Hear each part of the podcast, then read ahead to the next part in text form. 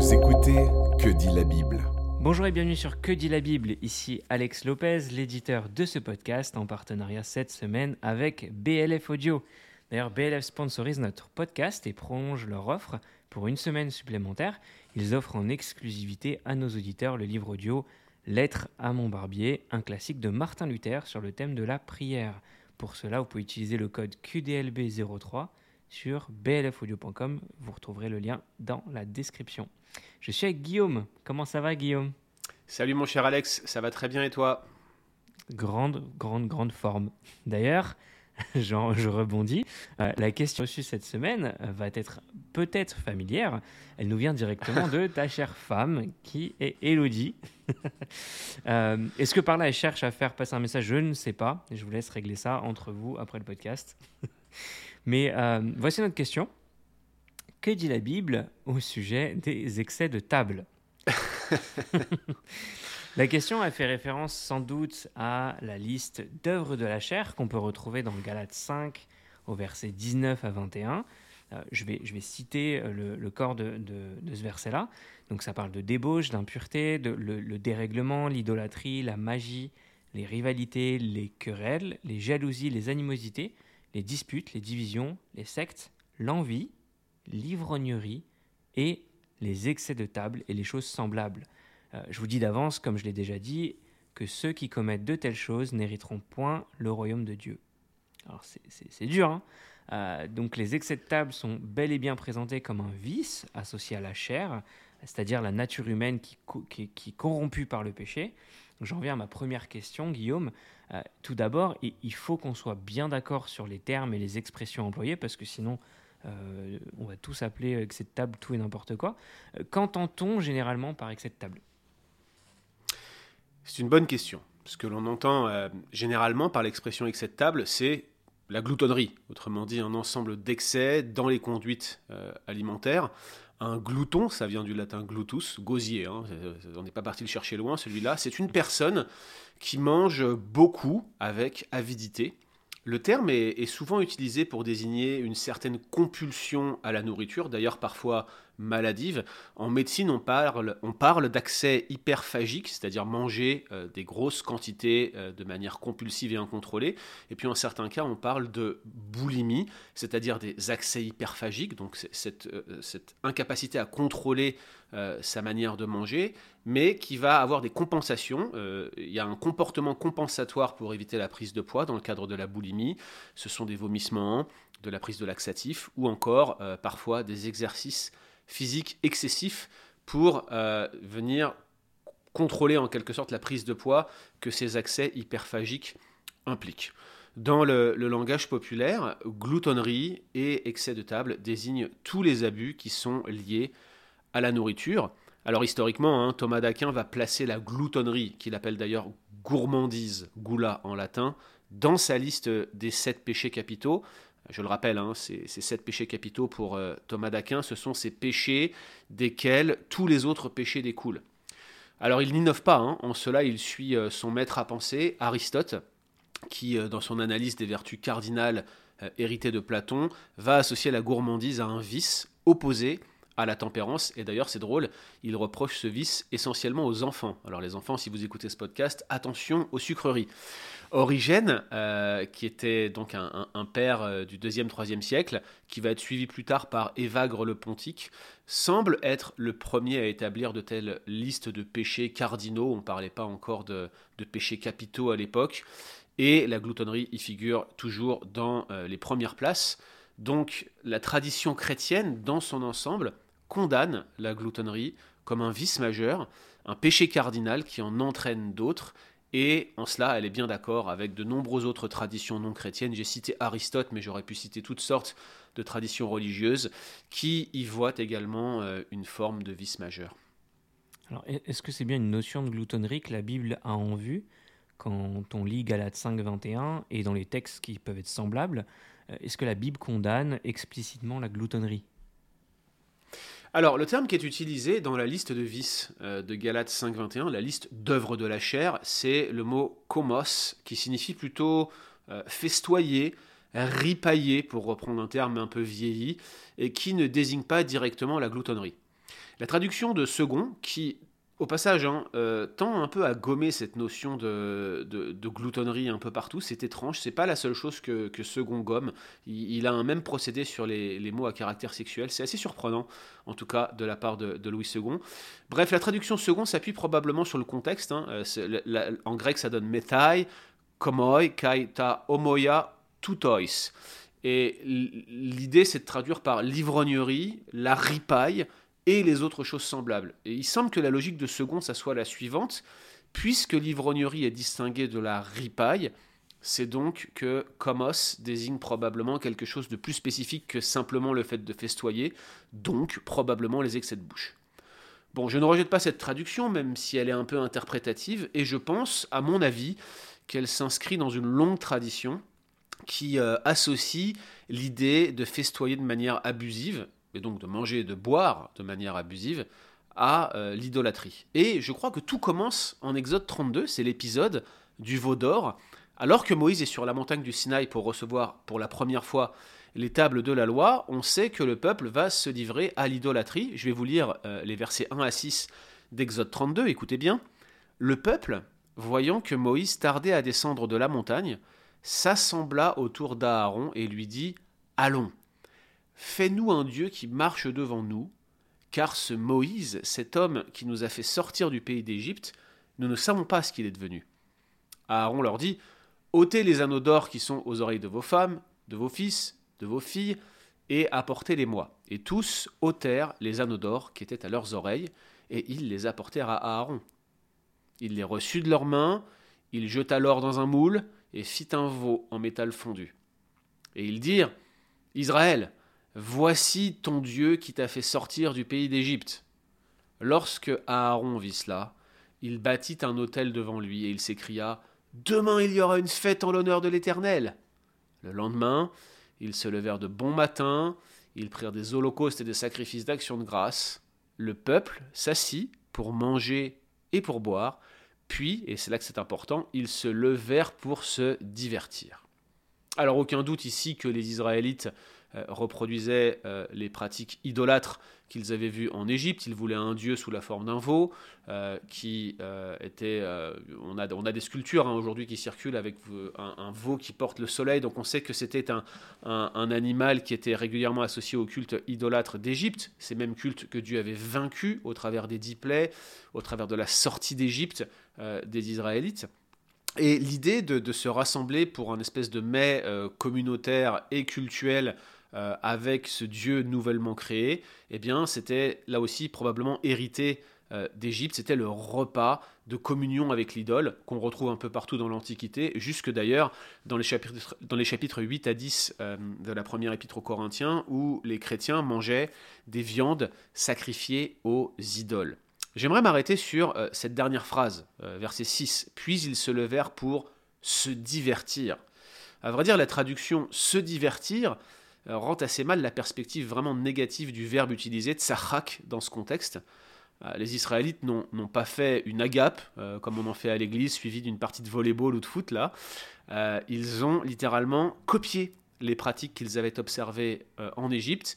Ils ont mangé, ils ont bu et ils ont festoyé. C'est bien le sens de ce repas de communion avec l'idole, souvent à l'excès, pour, pour s'abandonner et même s'adonner à toute forme de débauche. Alors la notion de débauche, elle est sous-jacente ici, mais il n'y a rien de sexuel en jeu. Regardez plus tard, Moïse décrit euh, la, situation, il parle de cris, verset 17, de chant, verset 18, de danse, verset 19, mais rien qui ne ressemble à de la prostitution sacrée, euh, à laquelle d'ailleurs les Israélites vont se livrer bien plus tard euh, dans les plaines de Moab. Regardez Nombre 25. Le fait est que la littérature biblique ultérieure ne limite pas l'acte d'idolâtrie à la fabrication du veau d'or, mais également au festin des Israélites. Regardez ce que Paul dit en 1 Corinthiens 10 et 11 en utilisant l'exemple d'Israël pour les mettre en garde, toujours dans ce contexte de viande sacrifiée aux idoles. Il leur dit Ne devenez point idolâtres, comme quelques-uns d'entre eux, selon qu'il est écrit Le peuple s'assit pour manger et pour boire, puis ils se levèrent pour se divertir. Il cite Exode 32, 6, il cite ce festin et il l'associe clairement à cette idolâtrie. Mon pressentiment ici, c'est que tous les textes ultérieurs qui font allusion directement ou indirectement aux excès de table, eh bien, ils y voient une forme d'idolâtrie sur la base de ce récit d'Exode 32.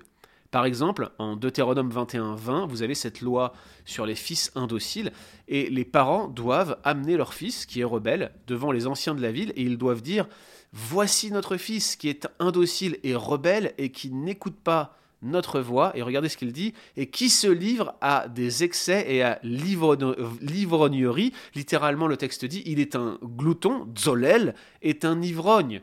Et, que doivent faire les anciens? Verset 21, eh bien, tous les hommes de la ville doivent le lapider, et il mourra. C'est ce que dit le texte du verset 21. C'est tout de même un peu dur de lapider quelqu'un parce qu'il a trop mangé. Je pense que plusieurs d'entre nous, Alex y compris, devraient être lapidés si on devait appliquer ce principe-là. La réalité, c'est que cette débauche alimentaire et alcoolique était probablement associée, directement ou indirectement, à une forme d'idolâtrie qui elle-même était réminiscente de celle de l'épisode du veau d'or. Autrement dit, la gloutonnerie et l'idolâtrie sont intimement liées par l'épisode tristement fondateur d'idolâtrie de Exode 32. Et à mon avis, Alex, tous les avertissements doivent être vus sous cet angle même quand l'idolâtrie n'est pas en vue. Par exemple, regardez Proverbe 23, verset 1. Si tu es à table avec un grand, fais attention à ce qui est devant toi. Mets un couteau à ta gorge, et si tu as trop d'avidité, ne convoite pas ses friandises, car c'est un aliment trompeur. Verset 20. Ne sois pas parmi les buveurs de vin, parmi ceux qui font l'excès de viande, car l'ivrogne et celui qui se livre à des excès s'appauvrissent, et l'assoupissement fait porter des haillons. Ici, on a vraiment un exemple de, littérature de la sagesse, cette sagesse toute biblique qui nous dit, bah regarde, si tu te livres à ce genre de choses, tu finiras mal. Tout simplement, tu t'éloigneras de Dieu et mm. tu finiras dans la disette. Et à mon avis, c'est cette perspective qu'il faut bien saisir lorsqu'on regarde certains passages euh, du Nouveau Testament, comme, comme cette liste de Galates 5, euh, qui utilise le mot komos, euh, vous en avez une, en dehors de celle de Galate 5, qui se trouve dans 1 Pierre 4, qui est à mon avis particulièrement explicite. Regardez 1 euh, Pierre chapitre 4, verset 3. C'est assez, en effet, dit Pierre, d'avoir, dans le temps passé, accompli la volonté des païens, en marchant dans le dérèglement et les convoitises, l'ivrognerie, les orgies, comos, littéralement la ripaille, et, qu'est-ce que dit Pierre, et les idolâtries criminelles. Donc dérèglement, convoitise, mais aussi ivrognerie et comos, la ripaille, toutes ces choses-là sont associées à l'idolâtrie. Ainsi donc, la Bible associe les excès du manger et du boire à l'idolâtrie et fait remonter cette association à l'épisode tristement fondateur d'Exode 32. Ah, merci Guillaume, c'est très très clair que ce, ce péché-là relève d'une forme d'idolâtrie évidente. Quel commandement moral est concerné? Alors le grand catéchisme, hein, dans la question 139, associe l'oisiveté, la gloutonnerie et l'ivrognerie à la transgression du septième commandement, tu ne commettras point d'adultère. Et pour texte preuve, euh, le grand catéchisme cite Ézéchiel 16, 49. Euh, je vous cite ce, verset. Hein. Voici quel a été le crime de Sodome, ta sœur. Elle avait de l'orgueil, elle vivait dans l'abondance, ou plutôt dans les excès de nourriture. Euh, vous voyez, là encore, second traduit abondance, mais à mon avis, c'est la notion d'excès qui est en jeu ici. Et le texte continue, et dans une insouciante sécurité, elle et ses filles, et elle ne soutenait pas la main du malheureux et de l'indigent.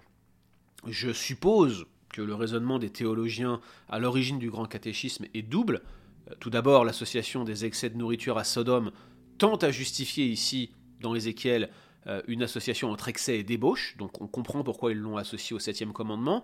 Et puis deuxièmement, on, le sait tous, euh, tous ceux qui ont des problèmes avec la nourriture de près ou de loin, on sait que la gloutonnerie c'est une forme d'exutoire courant, comme le sexe, hein, euh, dans lequel on vient se réfugier en cas de frustration, en cas de déception, en cas de, de difficulté par rapport à nos vies, et donc on peut légitimement associer les deux. Mais cependant, tout le contexte d'Ézéchiel 16, là encore, semble se porter sur l'idolâtrie de Jérusalem. Et même l'image de la prostituée, euh, elle est métaphorique pour désigner leur infidélité cultuelle. Euh, Ézéchiel est courant euh, dans son usage de métaphores, il est constant même dans, l'utilisation de métaphores cultuelles appliquées à l'impureté de la femme ou des métaphores sexuelles qu'il va appliquer à la, à la prostitution rituelle, à la prostitution cultuelle, à l'idolâtrie d'Israël. Et le principal reproche d'Ézéchiel dans cette section du chapitre 16, c'est bel et bien leur infidélité cultuelle, leur idolâtrie en tant que peuple situé à Jérusalem. Alors clairement, hein, la gloutonnerie euh, et tous les autres exutoires de ce type sont à rapprocher de l'idolâtrie et à mon avis donc du premier commandement, en particulier à cause du précédent d'Exode 32. Mais, tous les commandements de la dits de la deuxième table à tort à mon avis, parce que c'est pas la deuxième table, mais des commandements 5 euh, à 10, en réalité, euh, procèdent tous d'une certaine forme d'idolâtrie.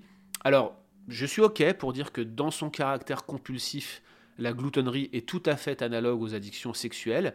Je ne rejette pas le rapprochement du grand catéchisme, mais je pense qu'il faut bien garder en tête, il faut absolument se souvenir du lien très étroit, euh, biblique même, entre excès de table et idolâtrie. Hmm. je pense que c'est central afin de pouvoir aborder la, question. D'ailleurs, euh, notre dernière question va être une question très pratique. Euh, d'ailleurs, elle, m'interpelle moi particulièrement parce que ma, femme a tendance à penser que je mange un peu trop. Comment, à la lumière de ça, on peut manger pour la gloire de Dieu? Quelle est donc la limite entre prendre plaisir en mangeant et ainsi manger pour sa gloire et le péché de gloutonnerie? À quel moment est-ce qu'on tombe dans le péché? Bah, je crois que c'est la question la plus subjective. Je crois qu'on peut tomber d'un côté ou de l'autre, soit dans un ascétisme extrême, euh, qui n'est à mon avis pas biblique, c'est pas notre appel, mm. soit dans des excès de nourriture. Et je crois, à mon avis, qu'en Occident, il est davantage aisé de tomber dans les excès de table que dans l'ascétisme. Ça, c'est mon avis, mais je peux peut-être me tromper. Je ne crois pas qu'il soit interdit de manger beaucoup ponctuellement. Je ne crois pas ça. Je ne crois pas qu'il soit interdit de faire la fête euh, ponctuellement ou même de se réjouir en Dieu autour d'un bon repas.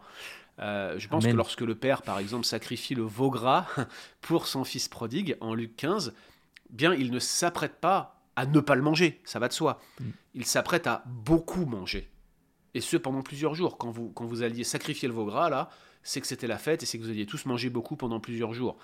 Donc je pense qu'il est possible de se réjouir en Dieu et de bien manger, y compris dans les agapes. Ça peut, ça peut être même une marque d'hospitalité. Je pense que c'est ce que fait Abraham euh, envers les trois hommes qui s'avèrent être Dieu et ses anges en euh, Genèse 18. Donc je pense qu'il y a une place pour cela. En fait, la gloutonnerie, c'est quand la nourriture nous possède. C'est quand la nourriture a pris la place de Dieu dans nos vies. Regardez ce que Richard Baxter dit de la gloutonnerie. Il dit la gloutonnerie, c'est un péché excessivement contraire à l'amour de Dieu. Ce n'est rien de moins que de l'idolâtrie. Elle possède le cœur que Dieu devrait posséder. Par conséquent, les gloutons sont décrits comme ayant leur ventre en guise de Dieu. En effet, cet amour, ce soin, ce sentiment de plaisir, ce service et ce zèle qui devraient être réservés à Dieu sont offerts par le glouton à son ventre et à sa gorge. Et moi, je crois que cette définition est bonne. Être un glouton, c'est faire passer son ventre avant Dieu, faire passer son ventre pour Dieu. Alors je crois que la limite au-delà de laquelle on tombe dans l'excès varie en fonction des personnes, mais souvenons-nous de ce principe. Toutes les fois où la nourriture prend la place de Dieu dans notre cœur et dans notre vie, nous sommes en situation de tomber dans une gloutonnerie idolâtre. Je cite souvent cette phrase de John Piper qui dit que le grand challenge de cette vie, c'est d'user de chaque petit plaisir que Dieu nous donne d'une manière qui montre que Dieu est un plaisir plus grand encore. Mmh. Appliquons ce principe à la nourriture que nous mangeons et laissons Dieu en premier dans tous les aspects de notre vie. Ça peut euh, parfois prendre des formes extrêmement particulières. Je terminerai en, vous citant juste ce qui m'est arrivé ces derniers mois. Euh, je suis passé par des moments difficiles depuis euh, un peu avant l'été 2020 qui m'ont amené à, remettre en question pas mal de choses dans ma vie et j'en suis arrivé à la conclusion fin décembre que j'avais un vrai problème avec la nourriture. J'étais en surpoids, c'est un fait. et je me suis dit, je vais commencer à compter ce que je mange et à vérifier que je mange correctement et convenablement. Il y avait une conviction profonde de péché vis-à-vis de mon rapport à la nourriture. Alors j'ai téléchargé une application sur euh, mon iPhone, comme quoi la technologie peut parfois nous aider, et je me suis mis à peser et à compter les calories de tout ce que je mange. Ça fait maintenant deux mois. J'ai perdu 13 kilos. Alors ça, vous voyez, je, suis content de pouvoir le dire. Hein. Ma femme pose des questions, mais j'ai perdu 13 kilos quand même. On va le souligner. mais euh, ce qu'il faut euh, vraiment dire à propos de cela, ma concentration a augmenté, ma capacité de travail a augmenté, Mon envie de me tourner vers Dieu a été décuplée. J'ai envie chaque matin de me lever, de me tourner vers Dieu avant de manger. Et j'avais oublié ce principe que j'avais au début de ma vie chrétienne, c'était pas de petit déjeuner avant de me tourner vers Dieu. Hmm. Et aujourd'hui, c'est même pas un principe que j'applique de manière stricte ou un commandement légaliste, mais le matin, je me lève et j'ai envie de Dieu avant de manger. Et vous voyez, ce simple fait de me restreindre et de remettre la nourriture à sa juste place a transformé ma manière de vivre ma vie de piété et de mettre des principes dédiés à la communion avec Dieu et à la prière en premier lieu par rapport à la nourriture. Alors ça prendrait certainement d'autres formes chez vous. Je vous parle ici de mon expérience qui n'est pas normative, mais il faut le dire, la nourriture a une propension à nous posséder et nous avons cette propension à nous laisser posséder par la nourriture qui est mmh. absolument immense. On ne le voit pas arriver, on ne regarde que la sexualité ou des péchés semblables comme des péchés grossiers, mais croyez-moi, en toute chose, nous pouvons devenir complètement addicts et éloignés de Dieu. Alors merci Guillaume, hein, comme beaucoup d'autres péchés, euh, pour résumer, ce que va pointer la gloutonnerie, on l'a dit, c'est une forme d'idolâtrie, une chose ou une personne à travers laquelle on va trouver notre identité, notre sécurité ou notre prospérité, à travers laquelle on va se divertir. Il y a cette notion euh, vraiment importante même, où on va trouver un plaisir, on va l'entretenir. Euh, qu'elle soit utilisée comme un exutoire pour se sentir bien ou comme un, abus afin de se faire du bien, ça reste euh, une action claire de détrôner Dieu en donnant une place qui n'est pas la sienne au plaisir de la nourriture. Euh, c'est un abus qui reflète un manque de contrôle et une, une, idolâtrie manifeste. comme tu l'as dit, le plaisir de manger est bon. N'oublions pas que si on a de quoi manger, ce n'est que bénédiction de la part de Dieu. Euh, il n'est pas obligé de mettre de la nourriture sur la table chaque jour, pourtant il le fait. Euh, et c'est l'honorer que d'apprécier ces aliments de manière raisonnable. Et je pense que euh, tu nous as donné des exemples à la fois théologiques, mais également pratiques, Guillaume, sur comment est-ce qu'on peut gérer notre rapport à la nourriture et comment est-ce qu'on peut chercher à glorifier Dieu à travers ça. C'était Que dit la Bible en partenariat avec BLF Audio. N'oubliez pas de télécharger votre livre audio gratuit offert ce mois-ci. Euh, ceux qui le souhaitent, vous pouvez, vous pouvez aussi nous contacter sur l'adresse qdlb.leboncombat.fr. Et quant à nous, on se donne rendez-vous la semaine prochaine. Retrouvez d'autres épisodes sur www.leboncombat.fr.